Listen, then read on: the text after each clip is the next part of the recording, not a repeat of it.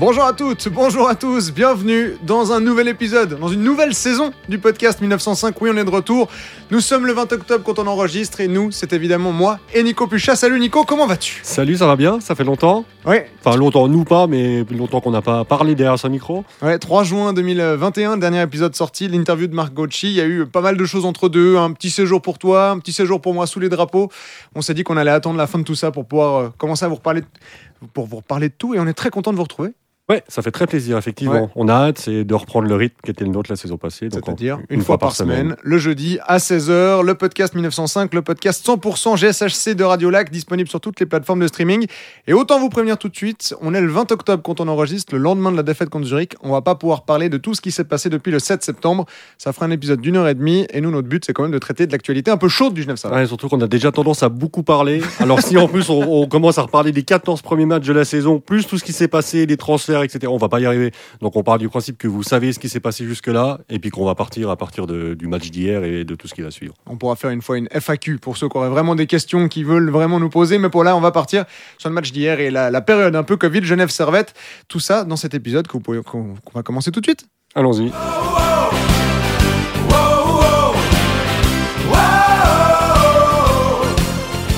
Bonjour à toutes, bonjour à tous. 15 matchs joués, 12 points, 60 buts encaissés, faisant du Genève Servette la pire défense du championnat à égalité avec Ajoie. Le moins que l'on puisse dire, c'est que le bilan du début de saison de Genève Servette ne fait pas rêver. Avec deux petites victoires sur les 12 derniers matchs, une question a commencé à émerger dans le petit monde du hockey suisse.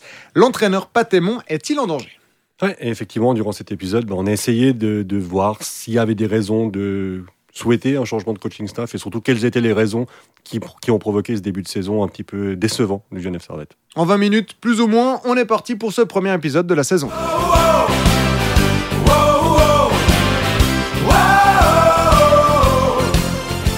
Donc cette question, Nico, est-ce que l'entraîneur et donc par extension le coaching, le coaching staff est en danger de licenciement ou de, de remplacement?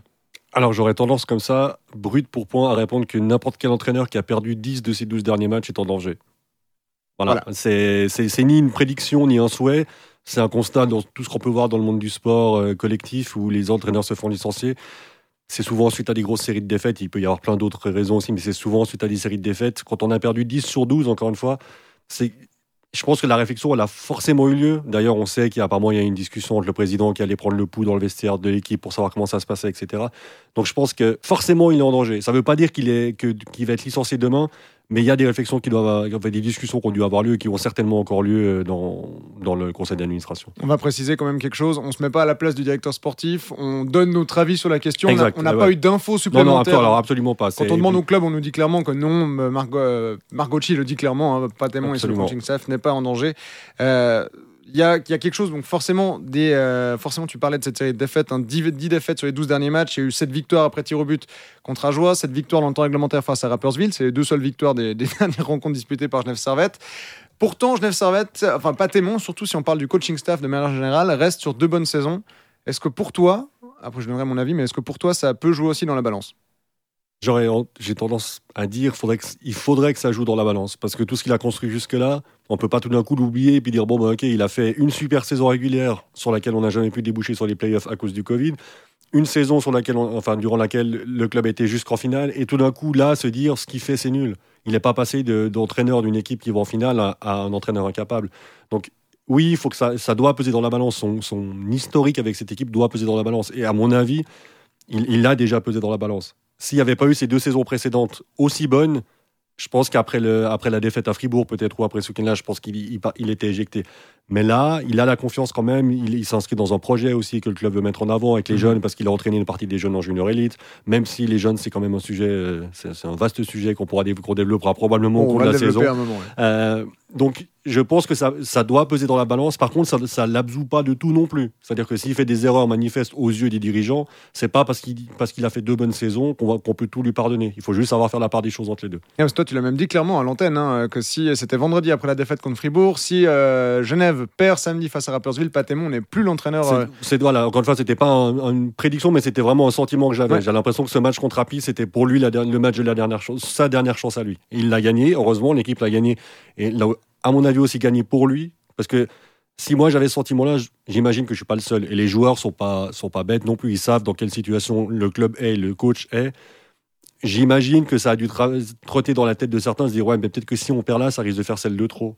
Et si tu as envie que ton entraîneur parte, bah, peut-être que tu lèves un tout petit peu le pied. Ça s'est déjà vu des joueurs qui, qui, lèvent un peu le pied. Là, l'équipe l'a pas fait. Au contraire, on a eu le retour de Noirot qui a amené cette impulsion, mais on n'a pas vu le reste de l'équipe se dire ah, bon, tant pis, au pire, ça nous fera du bien de changer de coach. Non. Donc ça, par contre, c'est clairement un signe.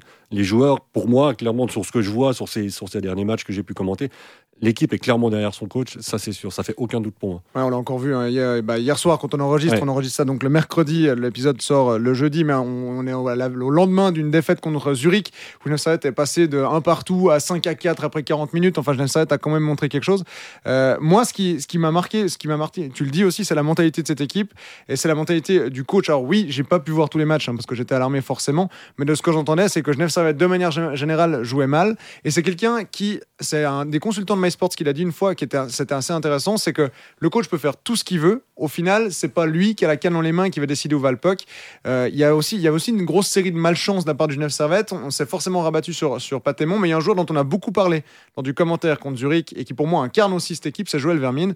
Joël Vermine, il a passé euh, les, 10 matchs perdus. Enfin, Joël Vermine les a quasiment traversés comme un fantôme. Et hier soir, enfin avant-hier soir contre Zurich, au moment où vous écoutez cet épisode, et contre Rappersville, Joël Vermine était quand même bien là.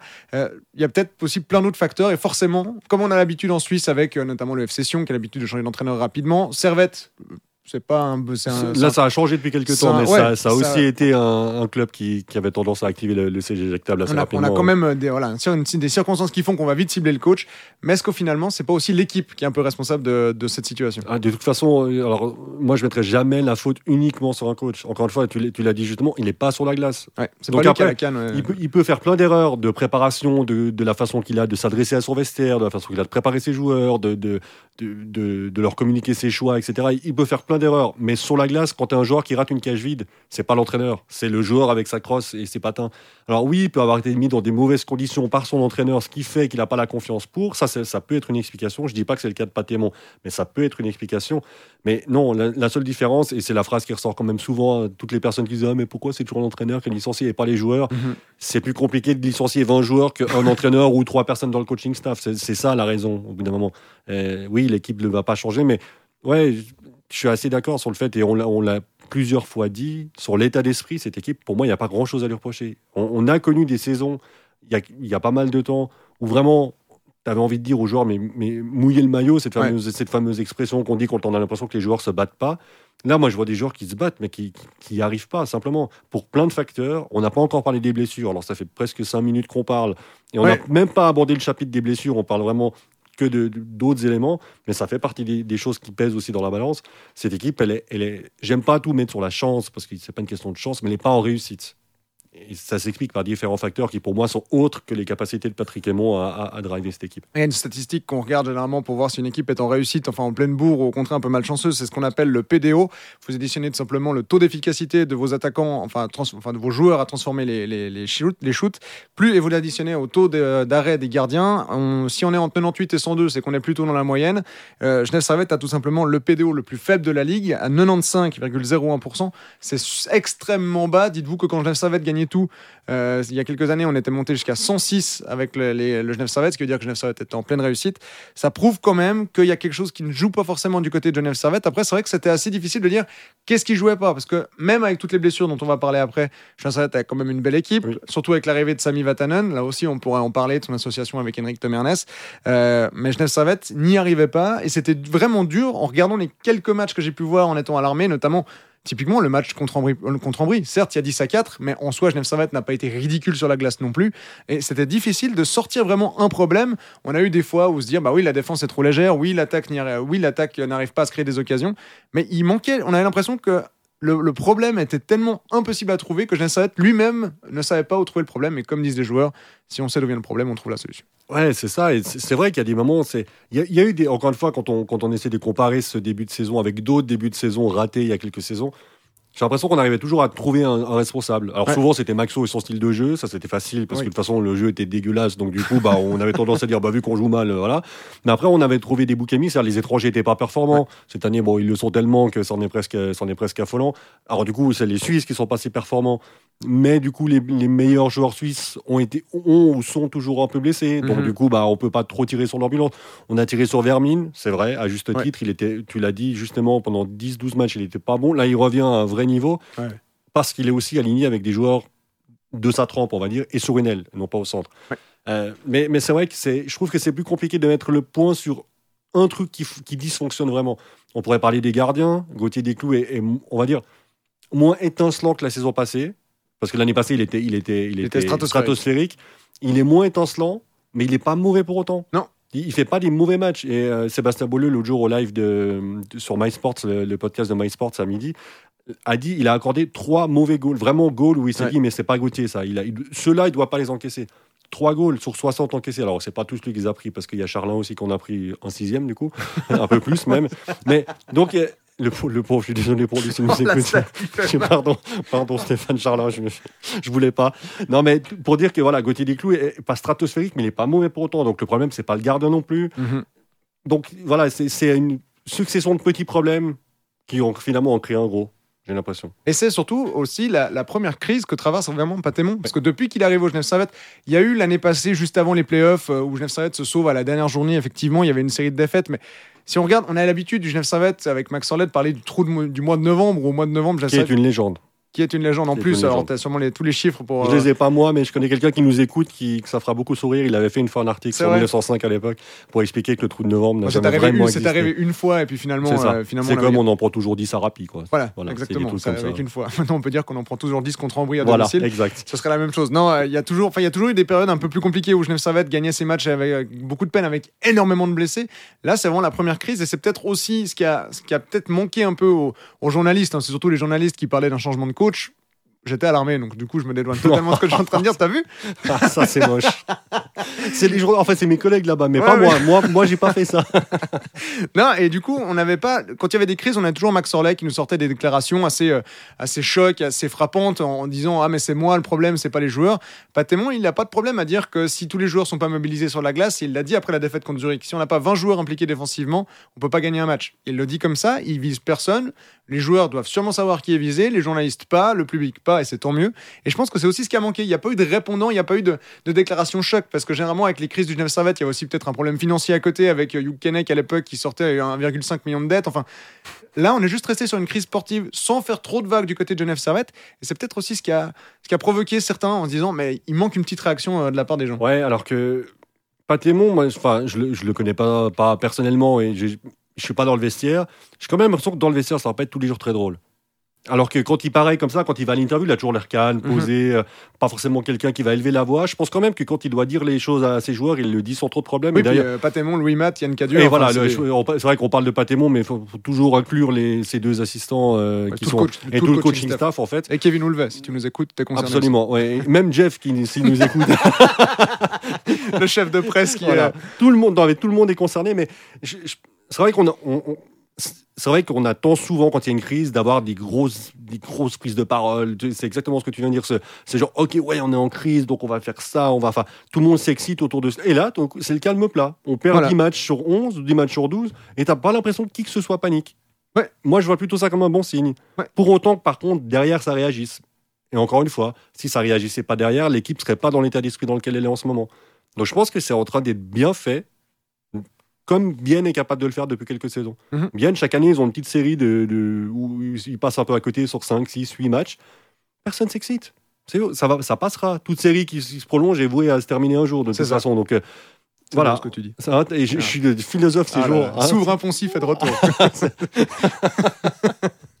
Non, enfin, voilà. donc je trouve que les signaux qui sont, en fait, qui ne sont pas envoyés par le club en ce moment sont plutôt positifs. C'est Mhm. le calme, mais ça ne veut pas dire que derrière on se dit pas les choses et qu'on n'essaie pas d'avancer. Et même au niveau de l'effectif, il n'y a pas eu énormément de brassage de lignes. Alors, il y a aussi ces blessures, on peut peut-être en parler maintenant, mais quand on retrouve Mike Fulmin en ailier de la troisième ligne, ça prouve quand même qu'il y a un manque de profondeur. Alors, pas un manque de profondeur euh, au niveau de l'effectif, mais en termes de blessés, on a encore maintenant euh, Marc-Antoine Pouliot, Tanner, euh, Richard, Jesse Tanner, Jonathan Mercier. Il y a quand même quatre absents, dont, deux excellents joueurs suisses, un défenseur d'expérience.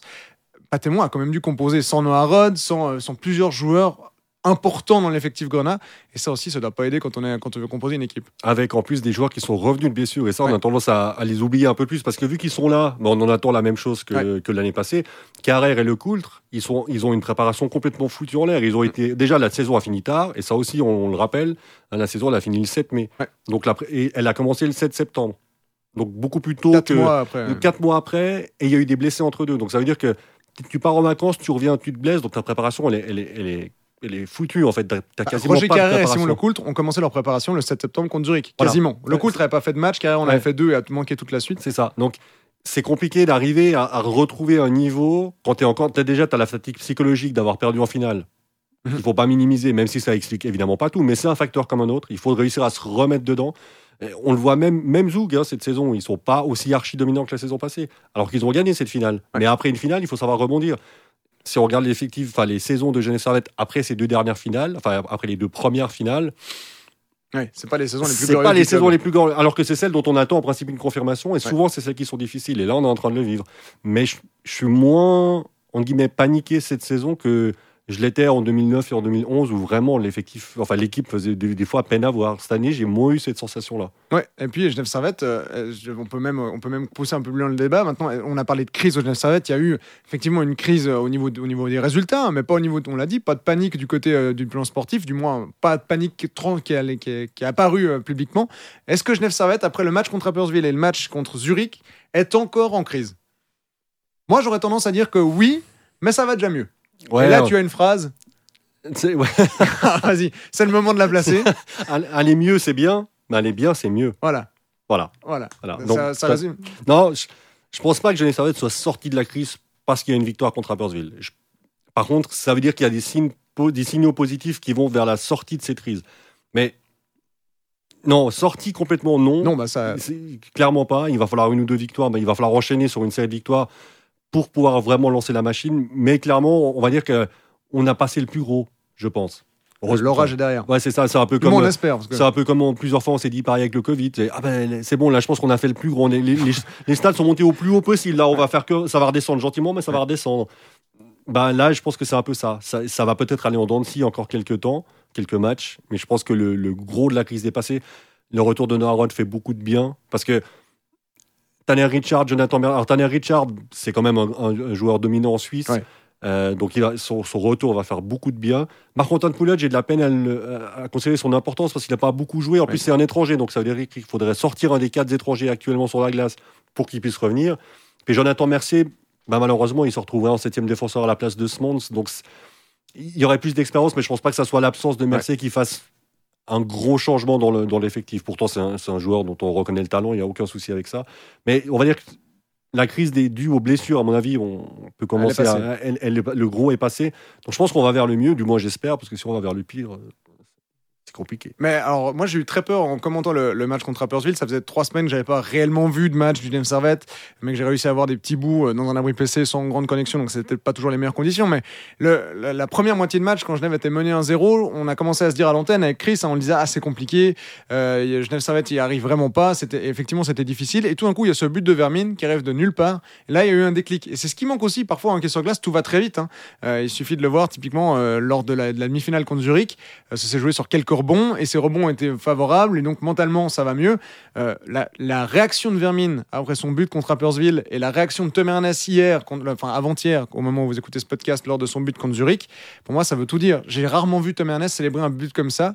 Même en finale à l'acte 3, quand il marque le 1 partout, il n'a pas une telle explosion de joie. C'est pas, c'est pas de la fierté, c'est pas de la joie qui, qui l'exulte, c'est juste un gros cri sur lui-même en Ouais, c'est disant c'est bon, on y retourne. Quoi. Ouais, pareil, Vermine, c'est assez impressionnant. Mhm. Et alors, c'est- J'espère que ça fermera la bouche à ceux qui pensent que Vermine n'était pas bon parce qu'il avait déjà la tête à Berne. parce que si tu as déjà la tête ailleurs, déjà après 10 matchs dans une saison, moi j'y crois pas, mais peu importe, si on part du principe que c'était ça, la célébration de Vermine sur son but, c'est pas la célébration d'un mec qui se dit euh, bon, que Ouais, bon, non, voilà. non, c'est juste un mec qui est frustré de pas réussir à marquer, qui, doit être- qui devait être frustré, même s'il l'a fait, de jouer au centre avec des coéquipiers qui n'étaient pas au même niveau que lui, sans, faire, sans leur faire offense. Là, c'est une libération. Mhm. Tom Ernest, c'est une libération d'avoir marqué son but. En plus, c'était pas longtemps après le premier but qui avait été annulé, un Ouais. peu alors que les joueurs avaient râlé, etc. Mais on sent, voilà, ce genre de réaction-là, ça, pour moi, ça dénote d'une équipe qu'on veut vraiment, qui veut se sortir de ça. Alors heureusement, tu me diras quel on veut, heureusement qu'on n'a pas des joueurs qui, qui, restent là à attendre que les, 40 matchs se passent, mais quand même, c'est des signaux que moi j'aime bien voir. Et, euh, et, ouais, effectivement, Tom Ernest, qui est pas forcément le plus démonstratif quand il marque mhm. un but, bah hier, ouais, il est, comme tu dis, c'est un cri à lui-même, c'est une, une, petite délivrance. J'ai tendance à dire que ça va finir par tourner. Alors le problème, c'est que les saisons 2009 euh, et 2011, j'ai aussi dit ça toute la saison. ça n'a pas forcément marché très bien. Donc, mais, mais là, voilà, il y a différents facteurs avec un peu, en prenant un peu de recul qui me font croire que oui, on, ça va finir par tourner. Mais il faut juste trouver à quel moment. Il faudrait un enchaînement de matchs, entre guillemets, abordables. Avant tout, quelles sont les équipes abordables C'est ça le problème, c'est que le championnat de cette année. Euh, c'est ça, c'est que là, si on, si on, se projette sur la fin de la semaine et la semaine prochaine, les matchs, c'est à Davos, qui est mhm. en pleine bourre actuellement, ils sont sur 5 victoires d'affilée, tout va bien à Davos. Contre Langnau Contre Langnau, qui est une de ces équipes, tu sais jamais comment en attendre, mais ils sont capables de battre tout le monde quand même. Ils sont allés gagner à Lausanne la semaine passée, c'est pas tout à fait un hasard. À Berne, qui reste quand même Berne. Même si c'est plus le grand Berne, c'est jamais facile d'aller jouer là-bas. Et tu reçois Lausanne pour un derby qui est forcément toujours un match un peu particulier. Et tu vas et pour finir le mois d'octobre à Lugano, qui est pas non plus dans une super phase en ce moment. Enfin, donc tu dis c'est quoi l'enchaînement de matchs favorable Il y en a, il y en aura pas en fait des matchs. Donc c'est à, à Jeunesse Servette de se les créer. C'est ça. voilà. Et Jean a prouvé aussi l'année passée que c'est peut-être aussi pour ça qu'on a une frustration comparée aux résultats de maintenant. Évidemment, on va jamais être content qu'une équipe perde 10 matchs sur 12, mais il y a aussi cette frustration parce que Genève Servette, les derniers matchs qu'on a vus, c'était une finale où le niveau de jeu était très bon. Euh, Genève Servette a fait une très belle saison l'année passée. C'est peut-être aussi ce qu'on attend. On attend de la confirmation de, bah, des, joueurs comme Simon Lecoult, comme Roger Carrère, qui ont brillé l'année passée mais comme tu l'as dit, ils ont commencé leur saison très tard à cause des blessures. Et ça, ça aide pas. Carrère, quand on a été blessé dans la saison, euh, enfin, qui a raté quelques matchs, j'ai plus le nombre exact euh, cette saison, ça, ça aide pas. Et je pense qu'il y a une frustration générale qui est née. Maintenant, Genève Servette, ouais, tu l'as dit, est encore dans la crise. Moi, je suis d'accord avec toi, c'est que Genève Servette n'est pas encore totalement sorti. Il va falloir aller se créer des matchs dans ce championnat qui euh, voit quand même, je sais quoi, Rappersville 5e et Ambry 7e, quelque chose comme ça. Ouais, ouais 6 et 7. Avec, 5 et 6, euh, et je cherche aussi quelqu'un qui peut m'affirmer avec certitude avoir parié après un quart de la saison régulière, avoir mis Fribourg, bien, Davos. Davos aux trois premières places du classement. Devant Zouk, Zurich, euh, avec Rapier et, Lang euh, et Ambry, c'est bien classé. Donc ça prouve bien que c'est une saison, enfin c'est une saison où tout va pouvoir se passer. Lausanne est pour l'instant euh, en pré-playoff aussi, Lugano aussi, alors que c'est quand même deux mhm. effectifs qui devraient être plus hauts. Genève on n'en parle même pas. donc ça va, ça va être compliqué parce qu'il y a quelques années, tu avais toujours, tu disais bon ok, ça va pas. Mais on va quand même encore jouer 4 fois Langnau, ça va faire 9-12 points, 4 fois Ambry, ça va faire 8-10 points, 12 points là, il n'y a plus ces équipes-là. Même Ajoie, le seul match qu'on a joué contre Ajoie, on, on, l'a gagné au penalty. Il y a Birbaum qui a égalisé à deux minutes de la fin. Bon, ça, t'étais pas obligé de le rappeler. Bah mais je sais, qu'il fait, je, sais que tu l'as fait. Juste pour moi. Si avais envie non, de Non, non, parce que ça nous a fait mal aussi. Euh. Donc, il n'y a, plus ces matchs où tu dis, OK, contre eux, on va pouvoir se redonner un peu confiance. Donc, mhm. il va vraiment falloir bah, que l'équipe continue à montrer, euh, continue à montrer ce qu'elle a dans le ventre. Et il y a aussi, bah, du coup, cette frustration pour le, pour le public. Nous, c'est différent. Cette année passée, on a pu aller au match. Les gens, pas. Donc, en fait, les gens, ils n'ont pas vu les playoffs d'une saison. Enfin, il n'y a pas eu de playoffs à la fin d'une saison où l'équipe finit troisième, où tout va bien. Il n'y a pas eu de public dans les patinoires pendant une saison où l'équipe va en finale. Et là, les gens reviennent, au compte-goutte, mais reviennent quand même. Et en fait, tu tombes sur une série de 10 défaites en 12 matchs. Donc les gens, c'est compliqué de, continuer à les, à, les mettre dans, dans, un bon trend en disant déjà, je fais l'effort de revenir à la patinoire parce qu'il y en a plein qui, le, qui font plus d'efforts parce qu'ils ont peut-être trouvé d'autres choses à faire que, que, de venir au match deux fois par semaine. Et puis ceux qui viennent, en plus, tu leur proposes des matchs pas toujours très. Les gens qui sont venus contre Ambry. Ouais, bah, désolé pour eux. Désolé pour eux. Puis c'est possible qu'il y en ait plein qui se disent bon, euh, avant que je revienne, il va peut-être falloir laisser passer un peu de temps. donc contre Lausanne et puis ça ira mieux. Voilà, c'est ça. Mais bref, si on reprend la question euh, du, début, la toute première question qu'on se posait, est-ce que l'entraîneur Patémon et son coaching staff est en danger Toi, tu, moi, je réponds clairement non et du moins, j'espère que non, parce que de nouveau, on n'a pas la réalité du club. Toi, qu'est-ce que tu dis? Moi, j'aurais tendance à dire, à, dire, oui, parce que même si la fondation, la physionomie du club, etc., je ne ça va être reste un club de sport qui doit gagner des matchs. Et quand il ne gagne pas des matchs, au bout d'un moment, l'entraîneur saute. Encore une fois, je pense qu'il peut l'être, j'espère pas. Et puis vous nous connaissez, quand on parle d'un truc, généralement l'inverse se produit. Donc euh, là, c'est bien, on n'est pas d'accord. Donc si l'inverse se produit, il y en a forcément un des deux qui. voilà. On parie quoi, une bière? Non, non, on va rien parler du tout. T'as déjà un match dehors, nous, ça commenté. Hein, pour ceux qui nous, qui nous ont suivis en direct. Tu parles. lors du match contre Zurich, il a clairement dit si le but de Zurich n'est pas validé, n'est pas annulé, je commande du nous en direct. On attend avec grande impatience. Je crois qu'on t'a. Mais il n'y a pas de hors-nous sur direct. tu, vas, tu vas créer une première, ça c'est sûr. En tout cas, voilà pour le premier épisode de cette, euh, de cette deuxième saison de 1905. On se retrouve la semaine prochaine. Et n'oubliez pas que le podcast est à retrouver sur toutes les plateformes de streaming et on est aussi disponible sur les réseaux sociaux Twitter, Instagram, Facebook, 1905 Podcast. À la semaine prochaine et bonne soirée. Merci à toutes et à tous de nous avoir suivis. Bye bye.